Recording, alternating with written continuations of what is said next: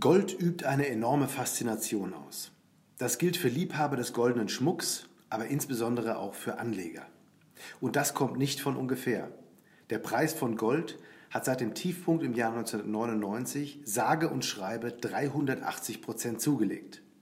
Zum Vergleich, der SP 500 in den USA hat in der gleichen Zeit inklusive Dividenden nur 250 Prozent erbracht. Der DAX, der seine Dividenden standardmäßig reinvestiert, 145 Prozent. Sicherlich kein schlechter Grund, sich im Rahmen dieses Podcasts mit dem Thema Gold zu befassen. Und damit herzlich willkommen zum Kapitalmarkt-Podcast von Fidelity. Ich bin Carsten Röhmheld. Für wenige Anlagekategorien gehen die Meinungen so vehement auseinander wie für Gold. Die einen, die auf Englisch gerne so bezeichneten Gold Bugs, verbindet eine innige Liebe mit dem glänzenden Edelmetall. Die anderen können dem Halten von Gold rein gar nichts abgewinnen. Die Investmentlegende Warren Buffett sagte seinerzeit einmal, Gold hat weder einen großen Nutzen, noch wirft es einen Ertrag ab. Zumindest was den Ertrag betrifft, hat Buffett recht. Im Gegensatz zu vielen anderen Anlageklassen, wie zum Beispiel Aktien oder Anleihen, hat Gold keine Dividende und keinen Coupon also keine Cashflows, die die Investition auf längere Sicht rentabel machen. Und deshalb ist Gold in Zeiten attraktiver Zinsen auch weitaus weniger reizvoll. Dann nämlich sind die sogenannten Opportunitätskosten hoch. Das heißt, der Verzicht auf andere Renditeformen wirkt schwer und muss durch eine noch bessere Wertentwicklung entsprechend kompensiert werden. Das alles heißt aber nicht, dass sich die Investition in Gold trotz augenscheinlich fehlender Erträge nicht dennoch lohnen kann. Dass wir uns weltweit in einem Umfeld niedriger Zinsen und niedrigen Wachstums befinden, muss ich Ihnen nicht erst erzählen. In Deutschland weist inzwischen fast das gesamte Spektrum an Staatsanleihen negative Zinsen auf. Das bedeutet, dass die Opportunitätskosten der Haltung von Gold aktuell niedrig sind. Es fällt in dieser Situation demnach leichter, Gold zu halten, da die bekannten Alternativen keine bzw. zum Teil sogar negative Renditen aufweisen. Ein wesentlicher Erfolgsfaktor von Gold ist damit schon einmal benannt. Lassen Sie uns jetzt die Frage des Nutzens von Gold näher beleuchten. Hier müssen wir Warren Buffett eher widersprechen. Gold hat zwar lediglich den Wert, den Investoren oder Konsumenten dafür zu zahlen bereit sind. Aber durch Anwendungen in der Elektronik, in der Medizin oder in der Schmuckindustrie gibt es bereits eine natürliche Nachfrage, einen Nutzen, der neben anderen Faktoren den Preis bestimmt. Dieser Preis ist im Verlauf der vergangenen Monate deutlich gestiegen. Er liegt aktuell bei etwa 1500 Dollar und damit rund 25 Prozent höher als zu Jahresbeginn 2019. Für den Goldpreisanstieg gibt es noch weitere gute Gründe. Greifen wir das Argument mit den niedrigen Zinsen noch einmal von einer anderen Seite auf. Gold war historisch immer dann gefragt, wenn die realen Zinsen niedrig waren. Das sind die nominalen Zinsen abzüglich der Inflation. Hier kommt also die nach offiziellen Maßstäben berechnete Teuerungsrate ins Spiel. Die stark expansive Geldpolitik der Notenbanken nach der Finanzkrise, also die Vermehrung der Geldmenge, dürfte dafür verantwortlich sein, dass der Goldpreis von rund 720 Dollar Ende 2008 auf 1825 Dollar im August 2011 einen der dramatischsten Anstiege der Geschichte vollzog. Goldfans sehen darin die systematische Entwertung von Geld, im Fachjargon auch Fiat-Geld. Diese Bezeichnung hat natürlich nichts mit dem italienischen Autobauer zu tun, sondern damit, dass Geld nur als Tauschmittel dient, aber keinen inneren Wert hat. Ergo führt eine Vermehrung der Geldmittel nach dieser Theorie zu einer Entwertung, die zu höheren Preisen und damit zu einem Anstieg der Inflation führen sollte. Die jüngsten Aktivitäten der Notenbanken, speziell in Europa, deuten darauf hin, dass wir uns noch lange in einem Umfeld niedriger Zinsen bewegen dürften und damit hervorragende Voraussetzungen für eine weitere positive Entwicklung des Goldpreises haben. Interessanterweise haben die Goldkäufer damit zwar die Preisentwicklung von Gold richtig vorausgesehen, die offiziellen Inflationsraten sind aber nach wie vor nicht deutlich gestiegen. In anderen Kategorien haben sich höhere Preise viel deutlicher niedergeschlagen als im offiziellen Warenkorb. Zum Beispiel an den Aktien- und Anleihemärkten, bei Immobilien, Kunstobjekten, Oldtimern und sogar beim Whisky. Vielleicht ein Hinweis darauf, dass die Inflationsberechnung nicht mehr ganz adäquat ist. Ganz egal, welcher Begründung man folgt, Gold profitiert. Bei einem Anstieg der Inflation als Realwert ohnehin, aber auch dann, wenn Anlageklassen wie Aktien oder Anleihen von risikoscheuen Investoren nach glänzenden Anlageergebnissen aktuell eher gemieden werden. Und damit kommen wir nahtlos zu einem weiteren Argument für Gold. Auch als Kriseninstrument bewährte sich das Edelmetall immer wieder. Solche Krisen müssen dabei nicht immer politischer Natur sein, so wie man das heute für die globale Handelskrise, den Brexit, die Situation in Syrien oder Hongkong anführen könnte.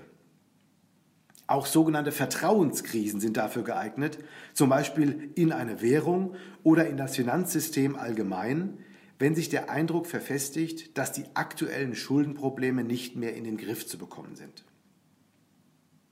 Dann scheint es auch keine Rolle mehr zu spielen, ob es sich in Wahrheit um ein deflatorisches Szenario handelt, was historisch eher negativ für den Goldpreis war. In jüngster Zeit haben wir nämlich einige Ausnahmen erlebt, in denen Gold trotz deflatorischer Tendenzen im Wert stieg. Das war in den sogenannten Risk-Off-Perioden nach der Finanzkrise von 2008, der Euro-Krise von 2010 und der China-Krise Anfang 2016 der Fall. Selbst wenn man für Gold also keine Leidenschaft entwickeln kann, als Krisenversicherung für ein Portfolio hat es sich historisch bewährt.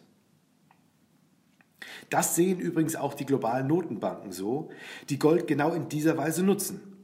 In deren Tresoren sammelt sich immer mehr Gold, das der Absicherung von Devisenbeständen dient. In jüngerer Zeit hat vor allem die chinesische Notenbank Aufmerksamkeit erregt, indem sie allein seit Dezember 2018 rund 100 Tonnen Gold gekauft hat. Dieses soll insbesondere die immensen Bestände an US-Staatsanleihen absichern, da sich Gold gewöhnlich dann gut entwickelt, wenn der US-Dollar schwächelt.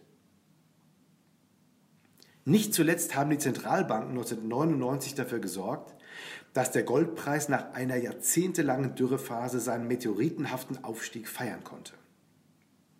Einige Notenbanken hatten sich nämlich in den Jahren zuvor massenhaft von ihrem Gold getrennt und sich 1999 auf ein Abkommen zur Koordinierung der Käufe und Verkäufe von Gold verständigt.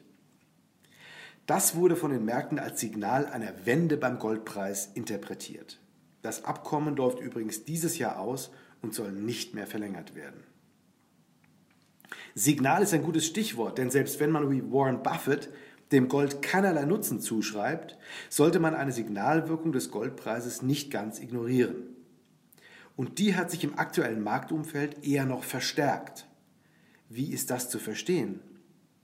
Das große Wachstum von passiven und systematischen Strategien resultiert darin, dass mehr und mehr Anlageentscheidungen von anderen als den klassischen fundamentalen Faktoren bestimmt werden. Zur Erläuterung sprechen wir hier von den immer beliebteren und kostengünstigen ETFs und von algorithmusbasierten Modellen. In einem Markt, der also zunehmend von nicht fundamentalen Investment Investmententscheidungen geprägt ist, kommt einem solchen Signal wie dem Goldpreis entsprechend mehr Bedeutung zu. Aufgrund der stärkeren Orientierung der Märkte an kurzfristigen Ereignissen sind heute vermutlich weniger fundamentale Informationen im Preis von Wertpapieren enthalten. Die Informationseffizienz der Kapitalmärkte scheint also nachzulassen. Die Struktur und die Funktionsweise des Goldmarktes aber hat sich im Zeitablauf wenig verändert. Könnte daher vielleicht gerade dort eine besondere Quelle der Weisheit für die Märkte liegen? Wenn wir uns dieser These anschließen, was sagt uns der Goldpreis dann heute? Die Botschaften fallen unterschiedlich aus, je nachdem, welchem der zuvor genannten Argumente man folgen mag. Die tatsächlichen Entwicklungen werden am Ende zeigen, welches Lager richtig gelegen hat. Sei es, dass wir eine tiefe Krise erleben, sei es, dass die Inflation schließlich doch mit Verzögerung kommt oder sei es, dass der Zyklus mit niedrigen bzw. negativen Zinsen noch eine sehr lange Zeit so weitergeht wie bisher. Das Gold glänzt in all diesen Szenarien.